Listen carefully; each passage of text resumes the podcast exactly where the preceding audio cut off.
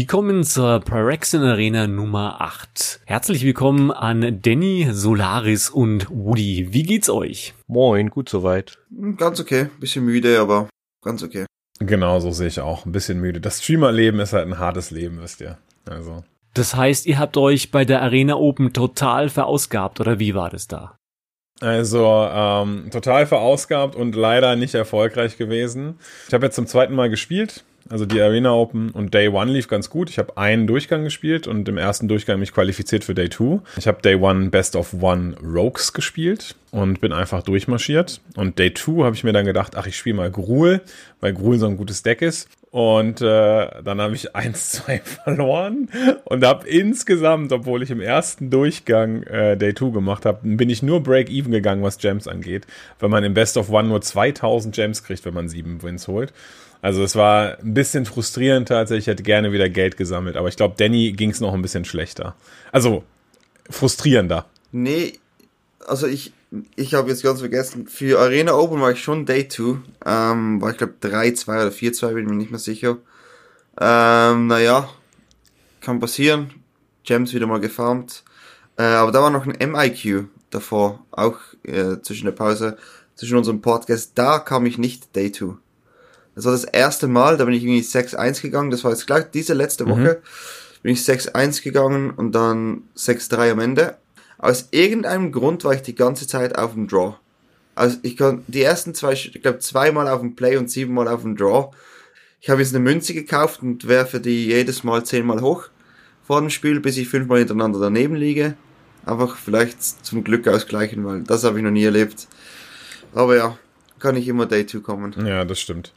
Ja, der MIQ, immerhin hast du noch sechs Wins geholt. Der war ja genau, wie du gesagt hast, jetzt am letzten Wochenende. Ich habe auch dort Gruul gespielt. Ah, ich bin irgendwie so einer, der.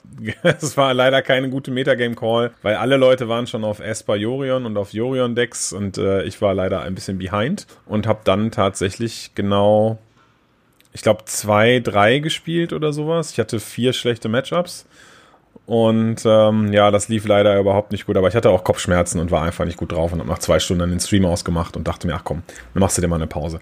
Also die Competitive-Turniere der letzten beiden Wochen sind nicht so geil gewesen, muss ich ganz ehrlich sagen.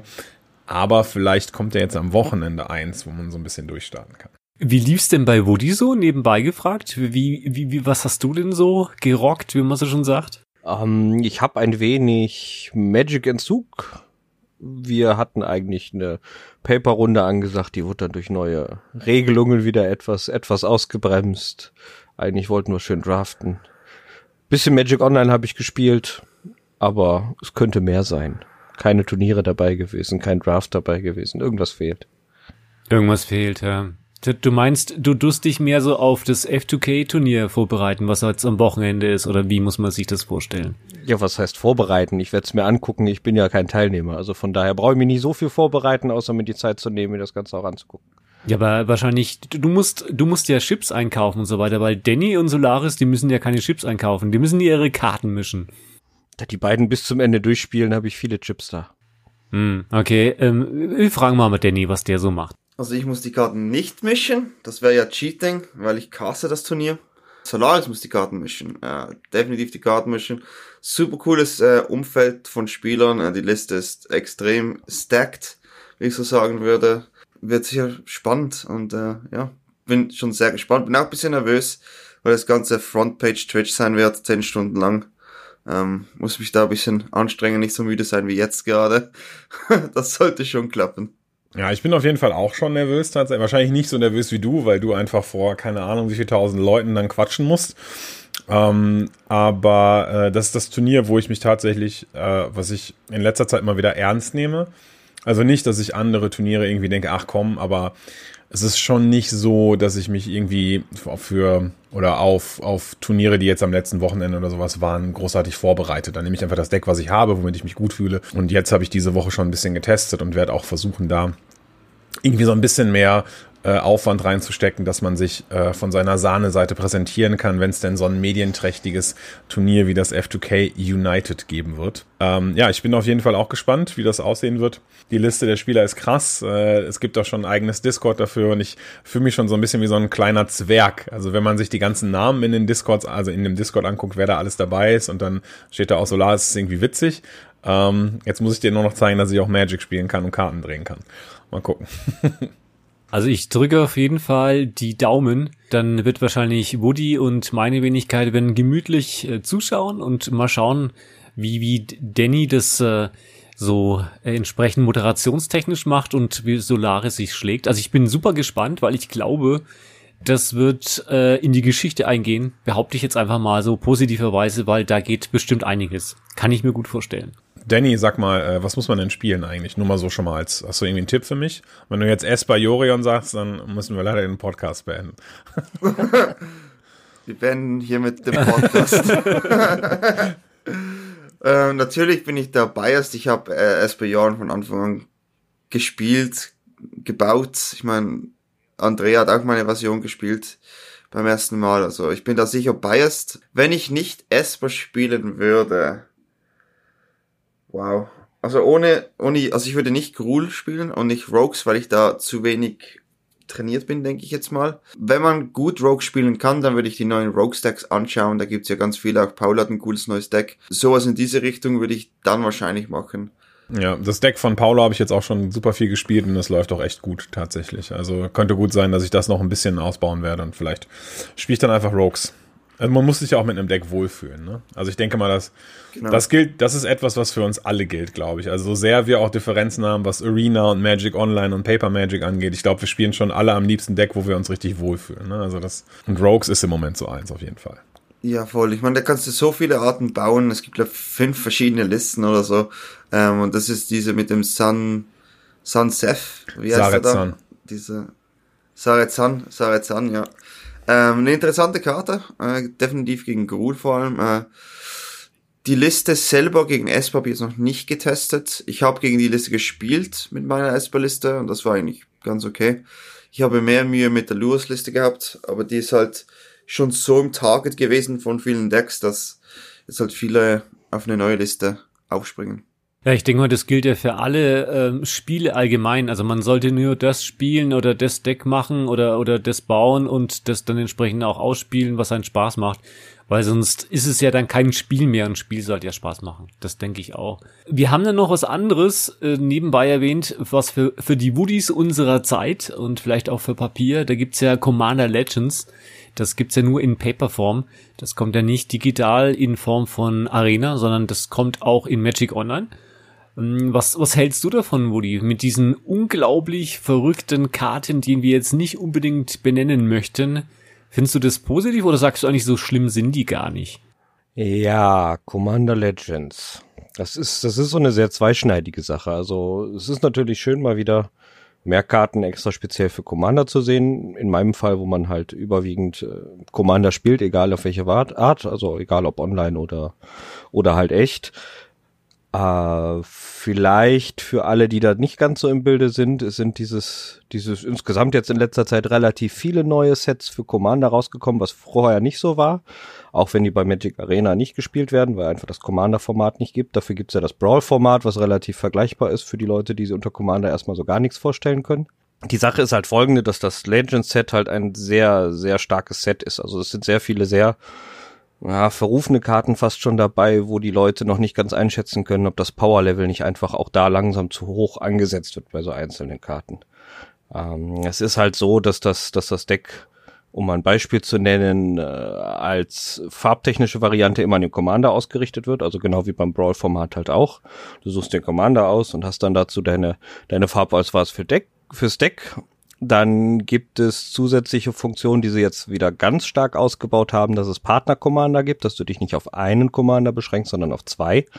Und dann hast du diesmal halt so Karten dabei, also relativ viele Partner-Commander zum einen dabei und halt auch so Karten, die wie der Prismatic Piper, der zum Beispiel dafür sorgt, dass du einfach, egal was du so, so an, an anderen Partner-Commander spielst, äh, dir frei deine Farben wählen darfst. Was im ersten Moment ganz lustig ist, weil du halt wirklich mal Sachen bauen kannst, die vorher nicht möglich sind, aber halt auch von vielen als zu stark oft angesehen wird. Also da sind einige Karten bei, die, die äh, ein bisschen kritisch beäugt wurden und werden. Was ich persönlich jetzt aber nicht ganz so finde, weil das Commander-Format halt auch ganz anders gespielt wird als ein normales Magic-Deck. Also da sind so ein paar Einzelkarten dabei, wo man erstmal denkt, boah, und wenn man die im normalen Magic spielen würde, mag das vielleicht auch stimmen, aber bei Commander passt das, finde ich, alles ganz gut. Mhm. Was ich vor kurzem gesehen habe, im Prinzip ist es ja total verrückt, wenn du so siehst, du spielst Commander-Deck mit 100 Karten, hast ein Commander plus Partner plus Companion, dann hast du quasi noch einen Companion dazu und spielst dann noch diese, ich sage jetzt mal in Anführungsstrichen, diese Black Lotus Karte, die den Commander entsprechend äh, günstig ausspielen kannst. Da gab es ja viele Diskussionen. Ich habe hm, das mir angeschaut und festgestellt, so, so extrem schlimm, schlimm ist es ja dann auch wieder nicht, weil die ist ja nicht viel mal drin. Nein, also die Sache genau das ist es, wie du gerade sagst. Also zum einen hast du ein ganz anderes äh, Deckbauprinzip, weil das halt ein Singleton-Format ist. Du darfst halt jede Karte wirklich nur einmal innerhalb dieser 100 Karten haben. Äh, was gerade angesprochenen Companion angeht, finde ich jetzt auch nicht so schlimm, dass das eine dritte immer aufrufbare Karte ist, weil du halt dafür auch entsprechende Bedingungen erfüllen musst, was in einem Commander-Deck nochmal viel schwieriger ist, da auch dann sinnvoll was zu bauen. Also von daher absolut fair. Und was diesen Lotus angeht, der erstmal als Art neuer Black Lotus angesehen wurde, ja, wie heißt er eigentlich, glaube ich, ich habe gerade gar nicht im Kopf, Diamond Lotus oder sowas, irgendwie ist halt so ein, so ein, Diamant Lotus quasi, hat vom Prinzip die gleiche Wirkung für null Mana ausspielen und dreifarbige Mana bekommen, wenn du ihn opferst, ähm, mit der Beschränkung allerdings, dass du damit nur deinen Commander casten darfst. Kurz gesagt, du hast diese eine Karte mit der eigentlichen Stärke von einem Black Lotus im ersten Moment aber sehr beschränkt auf deinen Commander. Du kannst also nur deinen Commander mit casten. Du musst ihn innerhalb dieser 100 Karten überhaupt erstmal haben. Hm. Also von daher finde ich den bei weitem nicht so stark, wie die ihn bewerten. Ich verstehe auch nicht, warum der monetär so teuer momentan angesetzt ist, weil ist durchaus eine gute, teure Karte, aber nicht in dem Maße, wie er gerade gehypt wird.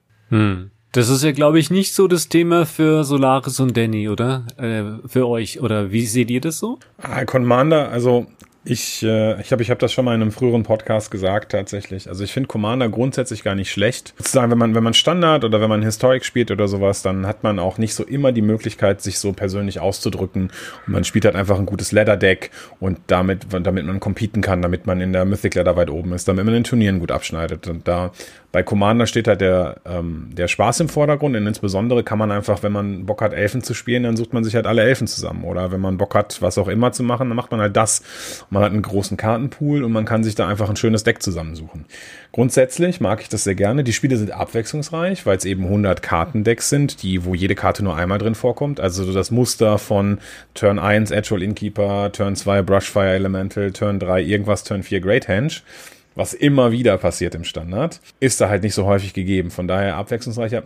Nur ein Manko hat es für mich tatsächlich und das ist das Multiplayer-Game. Für mich ist Magic halt ein 1 gegen 1 Spiel und sobald dieser Aspekt der Diplomatie reinkommt und ich irgendwie, pass auf, komm, Peter, du haust jetzt den mit um, weil dann schlage ich dich in der nächsten Runde nicht, damit wir irgendwie einen Contract schließen oder sowas halt. Das ist für mich eine Dimension, die bei mir im Magic-Spiel nichts nicht zu suchen hat, das ist halt eine andere Form von Spiel.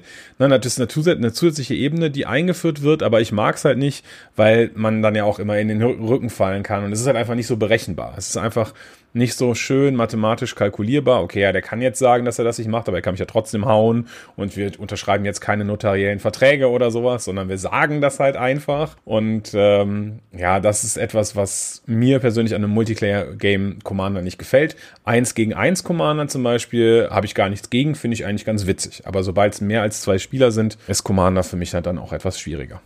Hm. Ja, das verstehe ich. Also es ist im Prinzip, wenn man sagt, Schach, Schach mit vier Leuten wo dann quasi, das gibt ja, glaube ich, es gibt eine Schach äh, für vier Leute Version und wo dann die Leute untereinander sich absprechen. Das ist natürlich ein ganz anderes Setting als One-to-One. -One. Gebe ich Solaris zu 100% recht. Das ist, ist so. Danny, was sagst du zu Legends und denn zu diesem Draft-Format? Weil man kann ja das, das Legends, so viel ich gesehen haben wir ja unglaublicherweise schön draften, weil das sind ja, glaube ich, 20 Karten drin im Booster statt 15. Ja, ich habe es gesehen und man kann es draften, aber ich würde mich auch hier eher Solaris anschließen. Ähm, für mich, äh, das, das Anstrengendste für mich im Magic allgemein ist Variance. Und dann in Commander mit dem Singleton-Deck, wo man zu viert, wo man noch die, wo noch die Menschen da noch einen zusätzlichen Variance-Factor reinbringen. Das, das, das geht zu viel. Das ist einfach zu viel für mich. Ähm, ich kann mir vorstellen, für Casual Player ist es sicher das beste Format, weil du halt immer wieder abwechslungsreiche Spiele hast. Ähm, ich mag halt mich vorbereiten auf gewisse Decks. Das ist so, was ich sehr gerne habe und ich denke, du kannst nicht, ich weiß nicht, vielleicht gibt's das, dass man ein Commander-Deck bauen kann, um ein anderes Commander-Deck auszuschalten, aber da ist immer noch jede Karte einzeln drin, das ist irgendwie ein bisschen komisch, aber ich habe das Video gesehen da von, äh, von Wizards ähm, und finde, ja, es sieht cool aus. Ähm, die machen ein bisschen zu viele Commander-Dinge für mich, weil ich da halt wirklich nichts damit zu tun habe. Aber wenn es den Leuten gefällt, dann gefällt es den Leuten. Eben, das ist ja auch, äh, Commander ist ja äh, Commander-Jahr dieses Jahr von Bis of the Coast. Deswegen sind auch so viele Commander-Produkte quasi aktiv, aktuell. Und äh, nächstes Jahr schaut es dann wieder eher entspannter aus. Wahrscheinlich Stichwort Standard ist dann quasi da wieder mehr geputscht. Aber wir haben noch ein neues Produkt, Color Dash Remastered. Ich denke mal, da freuen sich besonders Danny und Solaris drauf und äh, Woody so oder so, weil dann kommen ja quasi alte Energy-Sachen wieder zurück und das kann man dann auch gemütlich in, in Arena dann wieder spielen. Ähm, was meint ihr dazu ähm, bezüglich, wie sich dann die Meta in Historic dann auch wieder verändern wird? Ähm, ja, gute Frage. Ich habe da gestern auch mit äh, Seth darüber gesprochen, letzten paar Tage, weil Seth war angestellt von Magic und hat da den offiziellen Kaladesh Guide kurz gemacht. Ähm, das war auch so meine Information über Kaladesh selber. Ich habe die Liste gesehen. Ja, Marvel kommt zurück. Die God Pharaoh Gift Decks könnten stark übernehmen wieder, weil da gibt's halt nicht eine gute Antwort. Die beste Antwort für verschiedene Decks war Cage und das ist halt einfach nicht gut gegen das Deck. Also God Pharaohs Gift muss man wieder Ausschau halten. Ich denke, viele Decks werden gleich bleiben und einfach ein, zwei Karten ändern. Vor allem die diese Midrange Control Decks, da diese Four Color, Three Color Decks, werden plus minus gleich bleiben. Ja, sind ja auch nicht alle Karten von Color Dash drin, ähm, aber ich denke, Solaris weiß da ein bisschen mehr über alle Karten Bescheid. Ähm, also ich, also die haben ein paar Karten netterweise rausgelassen, wie zum Beispiel den Smugglers Copter, weil diese Karte einfach völlig bescheuert wäre. Genauso haben sie auch diesen äh, Felida Guardian, glaube ich, nicht drin, weil diese Sahili Felida Combo auch einfach easy das Spiel einfach so gewinnt. Wir haben Splinter Twin und aus dem gleichen Grunde haben sie auch Walking Ballista nicht drin. Also ich glaube, das sind so die drei großen Karten, Smugglers Cobbler, Walking Ballista und Felida Guardian, sodass keine zwei Karten Infinite Combo Decks möglich sind. Sahili und Guardian. Ah ne, Smugglers Copter ist ja gar keine Combo, aber Smugglers Copter ist einfach als eine Einkarten-Kombo. Die Karte ist halt einfach an sich schon viel zu stark. Ja, Kaladesh, ich bin gespannt. Ich mochte das Set sehr gerne, als es in Paper da war. Ich war ein äh, designierter Mado Vehicles-Spieler zu der Zeit mit Heart of Kirin und Smugglers Copter und Veteran Motorist und Depala und gutes Removal, Unlicensed Disintegration. Äh, Auswirkungen auf Historic würde ich so ähnlich, würde ich tatsächlich genauso sehen wie Danny. Ähm, da wird man schauen, was passiert. Insbesondere Godfarrow's Gift, äh, wie Danny schon erwähnt hat, bekommt auch noch ein neues Tool in Form von Angel of Invention. Das war eine Karte, die auch tatsächlich damals im Standard eines der besten Reanimationstargets war. Ähm, das bin ich, bin ich gespannt, wie es laufen wird. Fatal Push hatten wir gerade schon in der Vorbesprechung, ist vielleicht nicht ganz so stark, ähm, weil es eben nicht so viele Fetchlands gibt. Ich meine, Fabled Passage und Evolving Wilds und sowas sind da. Wir haben äh, Karten wie dieses Field of Ruin und so weiter, aber das ist jetzt wahrscheinlich etwas, was nicht unbedingt gut genug ist, um Fatal Push zu enablen. Aber ich freue mich aufs Limited natürlich. Ne? Also Color Dash Remastered wird natürlich auch gedraftet und äh, ich habe auch einen kleinen Limited Primer dazu gemacht und das wird einfach, da wird jetzt irgendwie, ich glaube, drei Wochen oder sowas haben wir Kaladesh Remastered Limited. Das wird natürlich hart gezockt. Also da freue ich mich mega drauf. Also ich freue mich ähm, doch sehr über diese Karten. Ist ein Set, was ich früher schon immer gerne gespielt habe, Kaladesh. Finde ich sehr charmant. Zum einen finde ich es gut, dass äh, wieder eine neue, zumindest für viele Arena-Spieler, denke ich, eine neue Systematik wieder reinkommt mit den Energy-Tokens, beziehungsweise Energie aufsparen um es kurz anzuregen, beziehungsweise kurz die ganze Sache zu erklären. Also es gibt, gibt Karten, die erzeugen sogenannte Energietokens, also kurz gesagt Energiemarken. Und die kann man dann für besondere Zusatzeffekte oder ähnliches ausgeben, um Top zu erstellen oder einen Angriff zu pushen, mal eine Karte zu ziehen, je nachdem, was man gerade hat.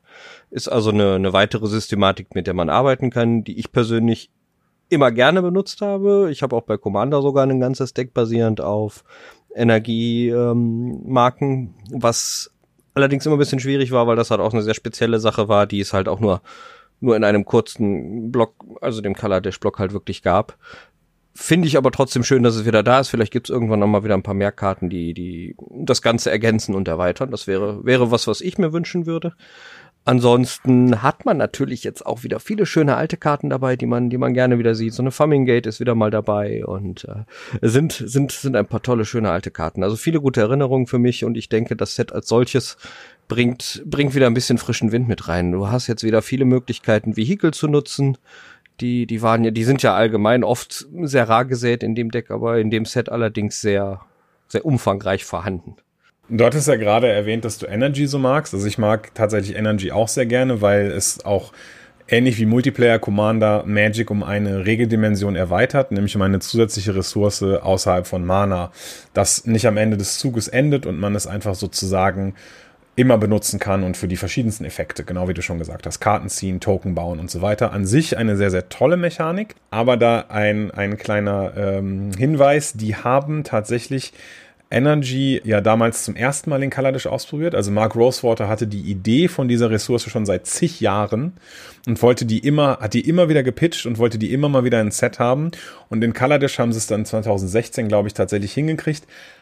Aber natürlich wie das immer so ist mit neuen Mechaniken, ist das Balancing halt so eine Sache und Energy war halt über weite Strecken, in dem es standardlegal war, einfach die brokenste Mechanik, hatte die brokensten Sachen in Form von Etherworks, Marvel, Rogue Refiner und so weiter. Und ähm, ich äh, weiß nicht, ob die Hörer das wissen. Äh, was ein ganz witziger Artikel war von Mark Rosewater vor ein paar Jahren, ist die sogenannte Storm-Skala. Er hat einen Artikel gemacht über Mechaniken und wie wahrscheinlich sie wiederkommen werden. Na, also Storm ist eine Mechanik und äh, Storm ist eine sehr nicht so tolle Mechanik, deshalb sieht man die auch auf neuen Karten nicht und eher auf alten Karten. Und er hat sie Storm-Skala genannt, weil ähm, er dies von 1 bis 10 bewertet hat und je näher sie an der 10 ist, desto näher ist sie an Storm dran und wird unwahrscheinlicher reprintet weil die, weil die Mechanik einfach nicht funktioniert hat, weil sie nicht so schön ist, weil sie bei den Playern nicht so gut angekommen ist, weil sie kompliziert ist und so weiter. Und Energy ist auf der Storm-Skala eine 6. Äh, er, hat, er hat Energy als 6 bewertet und 6 bedeutet, we need to find the right place to bring it back, but I'm a little less optimistic. Also es ist möglich, dass Energy wiederkommt, aber dann vielleicht in einer anderen Form oder definitiv abgeschwächter. Ich würde mich darüber freuen, aber es ist nicht super wahrscheinlich, dass sie es in irgendeiner naher Zeit oder sowas wiederbringen werden, obwohl ich es natürlich auch cool fände. Ja. Wäre ich jetzt auch nicht von ausgegangen, dass sie das jetzt groß erweitern. Wie du, wie du gerade schon sagst, es stimmt schon, dass da einige, einige Mechaniken beziehungsweise einige Möglichkeiten mit der Energie dabei waren, die einfach OP waren. Eindeutig, eindeutig. Für mich ist das Ganze komplett neu. Ich habe Kaladesh nicht gespielt. Ich habe einfach zugeschaut, wie Leute da mit äh, Marvel gespielt haben, Brad an den Turnieren und so weiter. Selber aber noch nie mit dem gespielt. Darum, darum schaue ich extrem darauf. Ähm, also ich, ich werde sicher Marvel und Artifacts testen am Anfang, weil das sind halt zwei Archetypes, die ich denke sicher super toll finden in Historic. Was ich noch interessant finde, ist, dass jetzt ein neues Historic-Set sozusagen kommt und Standard gerade eigentlich im größten Hoch seit, ich würde jetzt mal sagen, ein, zwei Jahren ist. Ich bin jetzt gespannt, wie das denn aus, äh, wie die Auswirkungen auf die Community sind. Ähm, viele, viele werden sicher auch Historic am Anfang zocken, aber was wird sich jetzt durchsetzen, weil gerade Standard so gut ist? Ähm, ich werde sicher beides spielen. Ähm, die Turniere jetzt werden wahrscheinlich alle wieder auf Historik umstellen, weil jetzt Standard halt wirklich sehr viel Liebe bekommen hat. Ähm, nach den ganzen Bands ist es einfach unglaublich gut gewesen. Das ist immer noch mega gut. Man hat das Gefühl, man kann immer noch alles spielen. Ja, jetzt, jetzt bin ich gespannt auf die Turniere. Ich weiß, dass, dass City Games eine riesen Turnierserie hat, ähm, die momentan Standard ist. Vielleicht switchen die jetzt auch zu Historik. Ähm, aber ja, bin gespannt. Würde ja Sinn machen, ja. Ja, so ein kleiner Seitenwink, äh, apropos starke Karten aus Kaladesh. Hat mit Energie nichts zu tun, aber dann sollte man sich den Esserflux Reservoir mal angucken und einfach ein bisschen Live-Gen in den Kopf nehmen. Ähm, für die, die es nicht kennen, Esserflux Reservoir ist ein Artefakt, was man halt hinlegen kann, was zum einen dafür sorgt, dass man erstmal ein bisschen Leben und Input kriegt für jeden, jeden Spell, den man in dem Moment auch so gecastet hat.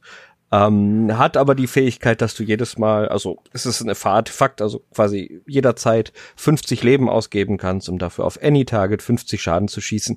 Und wenn du dann das nur kombinierst mit einem guten Live-Game-Deck, kann das schon eine ziemlich böse Sache werden. Das ist auch eine meiner Lieblingsregeltexte aus Color Dash. Pay 50 Life, deal 50 Damage. Äh, Moment. Es gab du, wie du schon gesagt hast, es gab tatsächlich auch Standarddecks drumherum. Es gab ja die, ähm, die Fähigkeit Improvise. Improvise ist ja eine Fähigkeit, die sagt, ähm, Karten werden günstiger und du kannst sie sozusagen wie mit, ähm, äh, wie mit Convoke kannst du Artefakte tappen, um generische Kosten zu, zu vergünstigen. Und ähm, es gibt äh, ein Artefakt, das hat irgendwie allen Artefakten Improvise gegeben oder so weiter und dann konntest du halt einfach quasi so Affinity-mäßig einfach 10, 12 Spells pro Runde casten und dann hat Ether, dann warst du plötzlich bei 100 Leben und dann war es kein Problem, mal eben schnell 50 Schaden zu schießen. Also Ether Flux Reservoir ist auf jeden Fall auch witzig. Ich habe gerade noch ein kleiner Nachtrag zu Energy. Ich habe gerade kurz nachgeguckt um, um die 6 aus der Storm-Skala mal in Kontext zu setzen. Ich bin mal gespannt, ob ihr das kennt. Also ein Reprint einer Mechanik, die eine 6 auf der Storm-Skala bekommt, ist ungefähr so wahrscheinlich wie Affinity, Affinity for Basic Lands und Aura Swap, was ich noch nicht mal kenne. Also von daher eine 6 ist schon relativ weit oben, wenn man denkt, wenn man weiß, Affinity ist ah, eher nicht so wahrscheinlich. Meine Favorite. Affinity, ganz klar meine Favorite Mechanik. Wenn wir jetzt bei dieser Mechaniken schon sind, das ist eine gute Idee. Wie schaut es bei euch aus, wenn ihr jetzt sagen würdet, ihr werdet jetzt Maro, also Mark Rosewater und sagt, okay, ich möchte quasi eine Lieblingsmechanik wieder zurückbringen. Welche würdet ihr zurückbringen? Fangen wir mal bei Woody an. Boah, da erwischte mich jetzt auf dem kalten Fuß.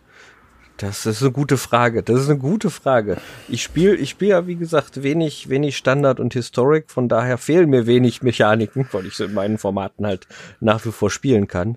Äh, Energy war garantiert eine von denen, die, die bei mir mit oben auf der Liste waren. Das kann ich so direkt auf jeden Fall beantworten. Ja, definitiv. Hm. Bei Danny?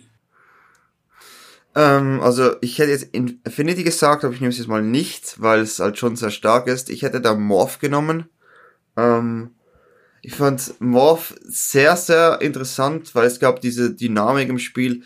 Oh, was könnte das jetzt sein? Also dieses ganze psychologische noch ein bisschen reinbringen, das schon bei Magic immer ein bisschen wichtig ist, ein bisschen bluffen und so.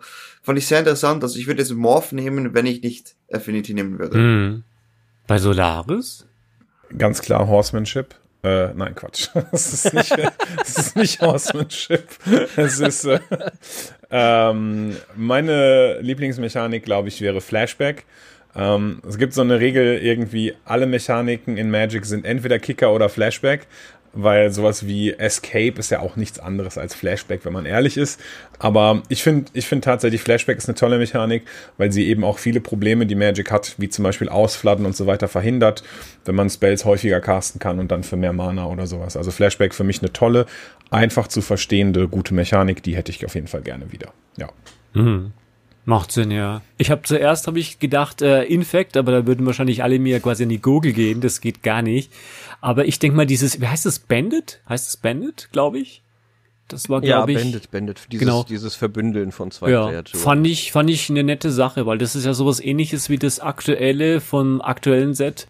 Hat es bestimmt was Interessantes, oder Solaris? Du, du, bist, du schüttelst gerade den Kopf. Achso, du meinst Banding, ne? Bands Banding, ja, genau. Ja, ja, okay, ja. Ist das nicht, ist das nicht die komplizierteste Magic-Regel aller Zeiten, wo man, wenn man als Bande angreift, irgendwie bestimmen kann, wie die Blocker Combat Damage kriegen? Oder, nee, die Blocker, was auch immer, keine Ahnung. Ich habe es immer noch nicht verstanden. Und deshalb, ich, ich, ich glaube, Banding hat auch eine 12 auf der Storm-Skala, die bis 10 geht. Also von daher, es wird auch nicht wiederkommen. Ich denke mal, in Arena relativ gut vielleicht zu visualisieren. Deswegen fand ich so lustig, das quasi dann, das ist in Arena zu sehen. Okay, ja. Also Bandit erinnert mich immer an den Punkt, wo Papier Bandit quasi für sich wiederentdeckt hat, denke ich mal. Weil er auf einmal Commander-Decks gespielt hat, wo ständig Bending-Kreaturen drinne waren.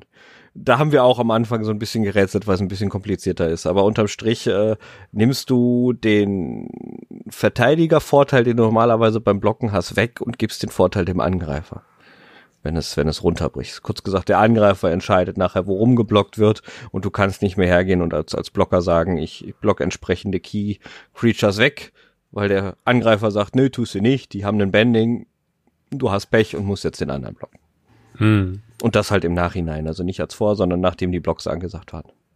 Wollt ihr den Regeltext hören von Banding? Gerne. Offiziellen? Schaden kann's nicht. Banding. Any creatures with banding and up to one without can attack in a band. Bands are blocked as a group. If any creatures with banding you control are blocking or being blocked by a creature, you divide that creature's combat damage, not its controller, among any of the creatures it's being blocked by or is blocking. Das wäre noch okay, wenn es nicht noch die Zusatzregel Bands with Others Quality geben würde. Any Quality. Creatures can attack in a band as long as at least one has Bands with Others Quality. Bands are blocked as a group. Ah, okay, dann wieder das gleiche. Okay, gut, aber das ist auf jeden Fall ein relativ komplizierter Regeltext. Wird wahrscheinlich nicht wiederkommen. Ich muss dich leider enttäuschen, Papier. Schade, das wäre jetzt so lustig gewesen. Naja, aber das war, es war schon, es war schon wirklich kompliziert. Das stimmt schon, ja.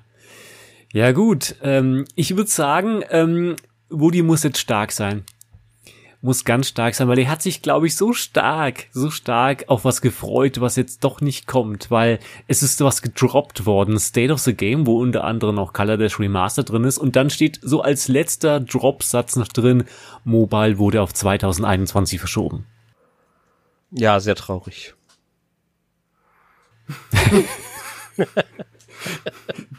Podcast zu Ende. Podcast zu Ende. Diese Reaktion habe ich mir echt vorgestellt, auch so. Man, man merkt das emotionale Involvement einfach. Ja, sehr traurig. genau, ja. Also ich will ja, ich will ja jetzt nichts gegen Mobile-Spieler sagen, nicht falsch verstehen. Ähm, mag schade sein für die, die es wirklich gerne auf dem Tablet oder so dann, dann Magic noch, noch, noch spielen würden, dass es dann ein bisschen verschoben wurde. Mich selber betrifft es jetzt nicht, ich habe ja einen Rechner.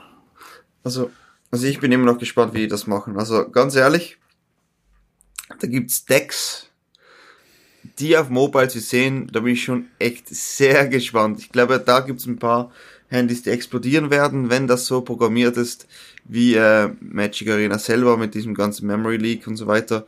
Also bin gespannt, wie die das machen. Ähm, ich habe ja mal da einen Clip gesehen, ich glaube Day 9 hat da so ein Handy mit einem mit einem Mobile äh, Client drauf gehabt. Ich weiß nicht, ob das wirklich ein Programm war, ein Photoshop-Video. Äh, weiß man nicht. Ähm, ich, ich werde es jetzt natürlich vielleicht mal auch auf dem Handy zocken, aber da ich als Streamer bin, bin ich ja eh größtenteils am PC. Wenn ich dann noch Magic überall spielen muss, dann ja, dann habe ich gar kein Leben mehr. Ja, aber gut, du kannst doch jetzt gemütlich zwischen äh, äh, Stream und Zug und sonst irgendwo Termin kannst du dann deine Decks ja dann entsprechend managen. Also du machst dann das Deckmanagement auf Mobile und spielst dann entsprechend dann das echte Spiel dann auf dem, auf dem Client. Aber ich, ehrlich gesagt, ich kann mir das auch nicht vorstellen, weil so ein, so ein 6, 7 Zoll Tablet ist schon relativ groß, aber ich kann mir das nicht vorstellen. Oder Woody, was meinst du? Kannst du dir das vorstellen? Also zugegeben, was du gerade da sagtest mit dem, mit dem Sets managen von dir, beziehungsweise deine Decks managen, wenn man unterwegs ist, den Punkt habe ich vorher so gar nicht im Kopf gehabt. Den kann ich mir sehr gut vorstellen, wenn du dann unterwegs bist irgendwo und vielleicht auch, der gar nicht auch so vielleicht von der mobilen Internetanbindung gut geeignet ist, um da ernsthaft was zu spielen. Aber wenn du dann zumindest in deinen Live-Decks rumwühlen kannst und vielleicht was ändern kann, das kann ich mir gut vorstellen. Das, das Spielen auf Mobile, wie gerade eben schon mehrmals gesagt, einfach auch durch den sehr begrenzten Platz, was ja schon auf dem Bildschirm teilweise schwierig ist, äh, stelle ich, stelle ich mir anstrengend vor. Ja, also ich werde als erstes auf jeden Fall auf Mobile Mutate auspacken. Ähm, und mich dann mal ordentlich schön mit, mit Scoot Swarm mal gucken und an die, an die Grenzen von meinem S10 gehen und dann mal schauen, was da passiert. Ne, Aber ich, ich gebe ich geb euch recht, ähm, da muss einiges passieren und es muss einiges schön kondensiert werden. Also sowohl was Animationen, Grafiken, Platzsparen und so weiter angeht, um einigermaßen eine lauffähige Mobile-Version hinzukriegen. Was ich mir vorstellen könnte, genau wie ihr gesagt habt, so ein bisschen archivieren und sowas, aber zum Beispiel auch was man machen könnte, ist, äh, wenn man im Zug sitzt, draften.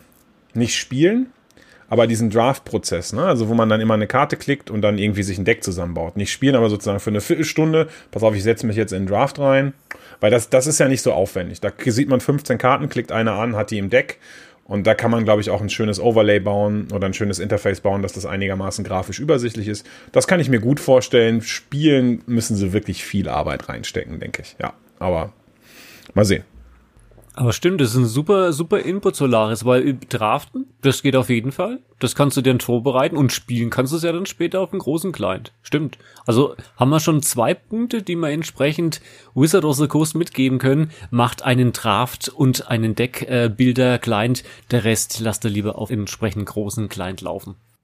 Ja, du hattest ja gerade noch angesprochen, dieses State of the Art, was sie jetzt, äh, State of the Game, was sie jetzt anscheinend irgendwie jeden Monat rausbringen. Ne? Das könnten wir ja mal, da können wir ja mal kurz nochmal so zusammenfassen, was da gibt. Zum einen hattest du ja schon gesagt, Color Dash Remastered kommt raus, das haben sie groß angekündigt. Ähm, zusätzlich gibt's eben die, äh, die Verschiebung der Mobile-Version. Sie haben angekündigt, dass man die Color Dash Lands äh, umsonst im Shop kaufen kann, also umsonst einfach kriegen kann. Man geht dann in den Shop rein und holt sie sich, einfach für null Gems. Außerdem, was richtig, richtig geil wird und wo ich richtig große Herzen in den Augen hatte, um mal hier in Emoji zu sprechen, es gibt eine Draft Challenge. Also sowas wie es eine Standard-Deck-Challenge gibt oder eine Standard-Challenge gab, gibt's das jetzt im Color Dash Remastered für Draft mit 40 Booster-Gewinn am Ende, wenn du sechs Wins holst und maximal zwei Losses. Also genau das, was diese Standard-Metagame-Challenge ist oder Historic-Metagame-Challenge, gibt's jetzt als Draft-Challenge. Ich raste aus und ich werde unglaublich viel diese Color Dash Draft Challenge zocken. Da habe ich schon mega Bock drauf und ich finde es extrem gut, dass sie jetzt auch anfangen, etwas kompetitivere Sachen außerhalb der Ladder für Limited zu machen. Weil das öffnet die Türen tatsächlich, um auch mal ein MIQ im Limited zu machen, Sealed und Draft oder Arena Open Sealed und Draft zu machen. Bisher waren diese ganzen Ingame-Turniere, die auf Arena stattgefunden haben, ja alle constructed. Und ich finde, das war der, das ist der erste Schritt hin zu einem großen, krassen Limited-Turnier. Und da würde ich mich echt drüber freuen, wenn sie diese, diesen Zweig noch ein bisschen ausbreiten werden. Außerdem gibt's ein riesen krasses Historic Brawl Event noch. Also von daher State of the Game oder State of the Arena, wie auch immer, hat ein paar coole Sachen. Für mich am besten auf jeden Fall, dass es ein krass großes dotiertes Limited Turnier geben wird. Das ist sehr schön. Man sollte sich auf jeden Fall, wie heißt es schön, State of the Game immer genau durchlesen. Und wir haben das, glaube ich, in der Vergangenheit einmal nicht genau durchgelesen. Weil wir haben nämlich was nicht entsprechend im Podcast veröffentlicht, was wichtig ist. Das war, reichen wir jetzt nochmal nach, weil in State of the Game gab es nämlich mal eine Ankündigung für Ende des Jahres, dass Pioneer auf Arena kommt. Und das wurde nämlich auch verschoben. Stichwort, äh, das sind dann auch wieder Woodies und Dennis und Solaris traurig, weil Pioneer wäre schon ein schönes Format, das auf Arena zu haben. Ähm, ja, das sehe ich auch so. Ich habe Pioneer gespielt. Ähm, das ist so das einzige Format neben Standard, das ich im Paper gespielt habe. Ich fand es halt echt schön, weil es ist halt eine komplett andere Meta, oder? Das ist halt wieder für mich das, das Kompetitive, das ich gerne habe. Ich kann so ein Format anschauen und dann denke ich, wow, okay, da gibt's dieses Deck und dieses, und dieses Deck und dann compete ich mit anderen Leuten und jetzt haben wir natürlich Historic hier in, in Arena, das basically Pioneer Plus nenne ich es eigentlich. Ähm, gefällt mir natürlich auch sehr gut, aber so ein drittes Format, drittes kompetitives Format in Arena war super nice. Ähm, bin aber bin aber nicht so traurig. Ich hoffe, sie implementieren Pioneer, wenn sie eine separate Pioneer Letter machen würden. Das ist so, das wäre so mein Traum, dass wir so wirklich eine separate Letter haben. Verstehe natürlich auch, dass wir genügend Spieler brauchen. Hoffe natürlich, dass Mobile und alles, was rauskommt, äh, Arena noch weiter pusht, ähm, damit wir halt mehr Spieler haben, mehr Queues und eine separate Letter. Ja, genau. Also ich bin, ich, ich, ich stimme Danny komplett zu und ich habe auch das Gefühl, dass wir in der Zwischenzeit genau dieses Argument auch aushebeln können, dass es nicht mehr genug oder dass es noch nicht genug Spieler gibt für verschiedene Letters. Also wir sehen jetzt auch schon am Anfang der Letter irgendwie Percentage Mythic Gamer. Also es gibt auf jeden Fall genug Spieler, ähm, so ich denke, dass man durchaus da zumindest vielleicht auf zwei Leddern aufteilen könnte. Also ich fände das Beste wäre natürlich, wenn jedes Constructed-Format eine eigene Ladder hätte, aber wenn man zumindest schon mal grob klassifiziert zwischen Standard und Eternal, damit man, was, was auch zumindest eine klare Grenze hat, also eine klar definierte Grenze, dann das wäre schon mal ein Hinweis oder das wäre schon mal ein Schritt in die richtige Richtung. Ich wäre auf jeden Fall dafür, dass man mehr Ladders einführt und ich glaube, dass in der Zwischenzeit auch genug Spieler da sind. Also von daher, ja. Und ich freue mich natürlich, würde mich auch freuen, wenn Pionier da ist. Ich habe äh, mein letztes Paper-Turnier war tatsächlich auch ein Pionier äh, Grand Prix in Brüssel. Äh, habe ich Spirits gespielt, aber jetzt gerade kenne ich mich mit der Meta gerade gar nicht mehr aus. Also ich weiß jetzt nicht, was Äh, ich weiß zum Beispiel nicht, ob irgendwie das äh, Inverter immer noch ein oder ob der gebannt wurde. Also damals ist der gerade, hatte der so eine Breakout-Performance, Inverter of Truth. Und er ist jetzt gebannt, okay, ja. Dann damals war der auf jeden Fall der, die, der heiße Scheiß. Äh, und äh, ich habe hart gegen den verloren, weil ich habe noch so ein altes Spirits Deck gespielt hm. und kannte die neue Meta da nicht. Aber er würde mich auch freuen, wenn das zur Arena kommt. Okay. Woody freut sich auf Pioneer? Ja, also es ist halt ein nicht rotierendes Format, was ich persönlich einfach bevorzuge. Von daher freue ich mich definitiv drauf. Vielleicht kurz für alle, die es nicht kennen, Pioneer hat halt keine Rotation wie so ein Standardformat. Kurz gesagt, alle Sets ab, ich glaube Return to Ravnica, sind legal und eigene Bannlisten logischerweise. Natürlich brauchst du da Bannings, die zu dem entsprechenden Komplettkartenpool passen. Den kannst du natürlich nicht vergleichen mit Standard-Bannings oder sonst was. Äh, ansonsten freue ich mich sehr, sehr auf Pioneer und würde mich zumindest sehr freuen, wenn es dann kommen würde, einfach weil es ein nicht rotierendes Format ist, die ich persönlich ein bisschen bevorzuge. Da hast du halt nicht so stark dieses, dieses immer wechselnde Metagame wie bei den Standardformaten und einfach einen Zugriff auf, auf viel mehr Umfang an Karten, was ich persönlich sehr gerne mag. Ja, dann würde ich sagen, sind wir entsprechend gekommen, wo wir äh, die entsprechende Zufallskarte uns ziehen. Und äh, das machen wir doch mal. Und da haben wir den, oh, den Burnished Heart heißt der Gute. Das ist ein 2-2er für drei Mana Artefakt Kreatur. Elk hat nichts mit Oku zu tun. Nein, nein. Ähm, für drei Mana kannst du Sacrifice Banish Heart, search your library for up to basic land cards, put it onto the battlefield tapped and shuffle your library. Also quasi für, für Artefakt-Decks äh, interessante Karte, würde ich sagen. Schaut optisch interessant aus, das Artwork. Und ähm, habe ich gar nicht in mein Artefakt Commander Deck drin, stelle ich gerade fest. Gefällt mir aber. Passt irgendwie ganz relativ gut rein. Wie, wie sieht es Woody? Definitiv eine schöne Karte. Ich mag die Burnished Heart sehr gerne. Es ist, wenn man es runterbricht, ein Mana Ramp in farblos, was sehr, sehr praktisch sein kann. Allein deshalb weil es auch grundsätzlich alle Basic-Länder trifft. Das heißt, du kannst dir die fehlenden Farben fürs Mana-Fix auch raussuchen und dann auch gleich zwei anstatt eine. Wird sehr gerne im Commander gespielt, einfach um halt mehr Farb-Commander auch sehr gut zu fixen, ist sie sehr gut. Ist natürlich jetzt äh, kein Standard-Format-Kartendingen. Ist übrigens eine Karte, die auch in Commander Legends äh, vorhanden ist. Gute Karte, Artwork relativ neutral aus meiner Sicht. Ich mag sie gerne, hat halt eine, eine gute Ramp-Fähigkeit in farblos und das macht's halt stark. Ja, also zum ersten Mal geprintet in äh, Theros, im, im ersten Theros-Block. Hat damals zumindest im Limited und im Constructed nicht so viel Play gesehen, äh, aber kann mir durchaus vorstellen, eben genau wie ihr sagt, dass hier im Commander gut ist. Ähm, erinnert mich vom Power-Level her, also nicht ganz so stark, aber erinnert mich vom Kartentyp so ein bisschen an Solem. Ist ein 2-2er, der irgendwie so ein bisschen Kartenvorteil macht, gegebenenfalls blockt oder halt für zwei Länder tauscht, also so ein bisschen so ein 2-for-1 macht. Solem Simulacrum meine ich natürlich. Etwas schlechter. Solem ist einfach etwas so die, aber eine für mich ein, ein, archetypisches Beispiel für eine gut designte, nicht zu powervolle Karte, die man aber gerne spielt und die durchaus ihren Zweck erfüllt. Also ich mag die Karte auch, ähm, Artefakt und Ramp in einem, das sind so meine zwei Dinge, die ich sehr gerne mag. Das Kartendesign selber, ich finde es wirklich sehr fair designt, wie auch Solois hier gesagt hat. Drei Mana, 2-2, komplett okay. Und dann für drei kann man noch rampen. Also mir gefällt's. Ähm, ich habe jetzt damals nicht gespielt in Theos, ähm, aber allgemein die Karte schön. ist ein Elk. Elk ist immer ein bisschen gefährlich. Äh, aber damals waren die Elks, glaube noch nicht so gefährlich wie heute. Ja, die Elchen waren halt damals 2-2 und nicht 3-3, ne? Also. genau. Genau. genau. Und die Karte ist natürlich auch Pioneer legal. So ein Zugfall. Da hat der, der Render mal wieder was Schönes rausgesucht. Dann wünschen wir alle eine schöne Magic-Woche, einen Morgen, Mittag oder Abend, je nachdem man ja das hört. Und wir freuen uns auf Episode 9 und gucken mal, was da so alles passiert. Bis bald. Bis dann. Tschüss. Tschüssi. Tschüss. tschüss.